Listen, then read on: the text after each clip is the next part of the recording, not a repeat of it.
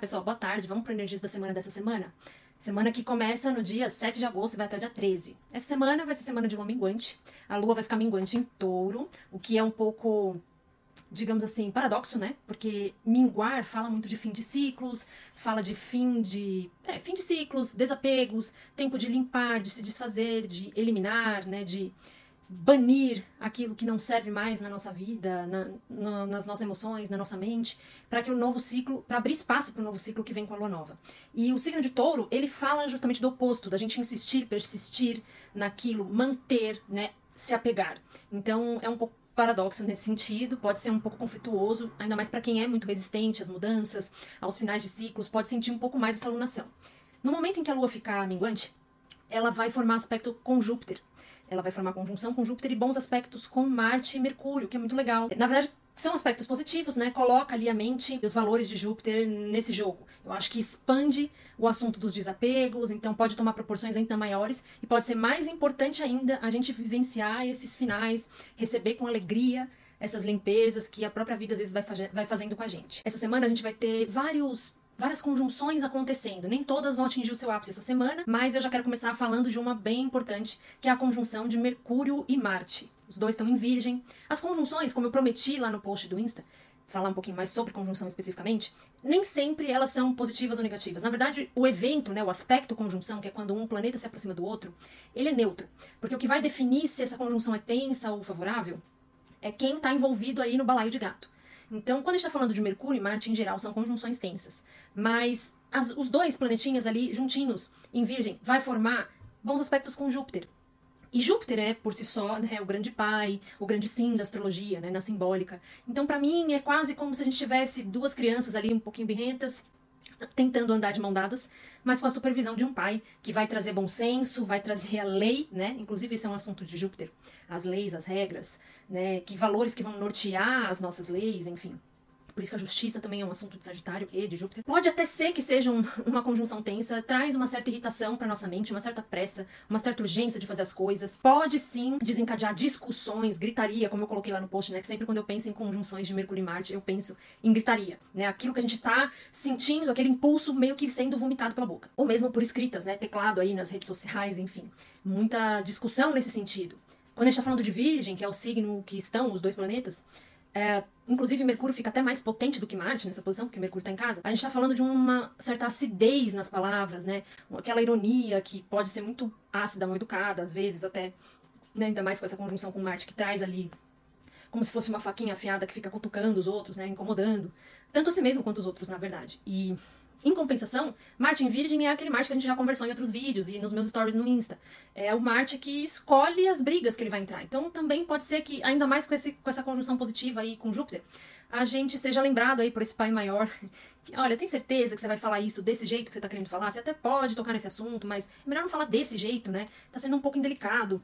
Talvez a gente viva esses conflitos, situações que nos coloquem nesses conflitos. As tensões da semana passada, que eu comentei no vídeo e no post da semana passada, elas seguem com a gente essa semana.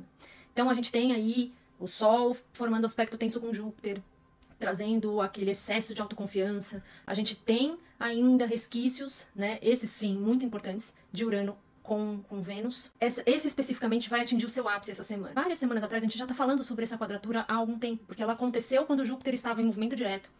Né? E aí Júpiter passou e desengatou desse aspecto tenso com Urano. Aí Júpiter ficou retrógrado, agora voltou a entrar nos graus que formam esse ângulo tenso com Urano, e de novo a gente vai viver um ápice como esse. E digo mais, Júpiter fica retrógrado até 4 de setembro, depois quando voltar a andar no sentido direto, vai passar de novo nessa esquina aí que forma ângulo tenso com Urano. Quando isso acontece, porque Urano, gente, é muito lento, ele fica praticamente parado por muitos meses. Para ele andar um grau, nossa, é um evento, tá? Mas quando isso acontece, assim, de um planeta ficar retrógrado, exatamente onde ele está formando algum aspecto com outro planeta, eu não acredito em coincidências, né? Então, é porque de fato existem padrões, porque Urano fala de quebra de padrões, né? Existem padrões que norteiam as nossas decisões com relação às finanças e aos relacionamentos que precisam ser revistos, precisam seguir o caminho do progresso e da evolução. Essa é a verdade, né? A mesma coisa quando a gente pensa em um aspecto entre Sol e Júpiter, muito tenso. Existem valores tradicionais em nós que precisam ser revistos, precisam ser é, analisados de, uma, de um outro prisma. A gente precisa girar o, o spot do sol, que é a nossa luz, a nossa clareza, a nossa consciência, para outras perspectivas, para que haja de fato expansão. Vênus trata dos nossos valores pessoais, né? E os meus valores norteiam as minhas decisões, né? Quando eu fiz o post sobre Vênus lá no, no meu Insta, eu coloquei lá, né? A nossa realidade ela é fruto do nosso desejo. Claro, para eu ter as coisas que eu tenho aqui agora, para eu ter essa camiseta, eu desejei essa camiseta primeiro. Até que eu de fato concretizei isso materialmente, vamos dizer assim. Eu precisei primeiro desejar. Tudo que eu tenho ao meu redor primeiro foi fruto do desejo. E se a Vênus fala dos nossos desejos, adivinha só, ele, ela vai indiretamente manifestar nossa realidade. Então, a gente tem que pensar muito sobre isso. Né? Quais são os meus parâmetros para eu desejar o tipo de parceiro ou parceira que eu acabo desejando e caindo sempre no mesmo buraco, tropeçando sempre no mesmo buraco?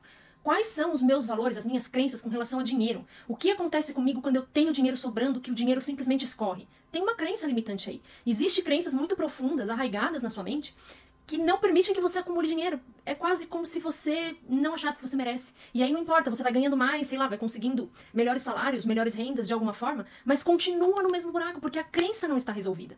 Isso é algo muito marcado, né? Infelizmente é uma coisa que as religiões trouxeram pra gente ao, longo das eras, né? A ideia de que é mais fácil um camelo passar no bumbum de, de uma agulha do que o rico entrar no reino dos céus. Nenhum livro, por mais sagrado que ele seja, ele é 100% da linguagem de Deus. Porque, para mim, quando esse texto foi colocado ali por homens, ele disse o seguinte: olha, o dinheiro é uma coisa muito séria.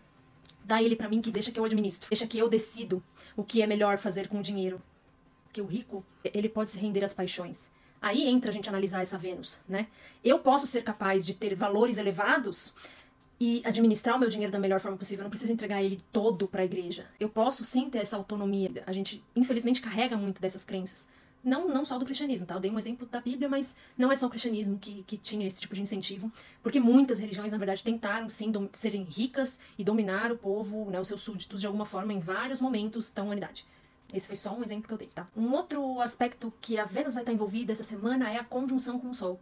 O Sol está seguindo seu curso no signo de Leão e a Vênus voltando, né? E os dois se encontram em, em algum momento, essa semana mesmo, vão atingir o seu ápice.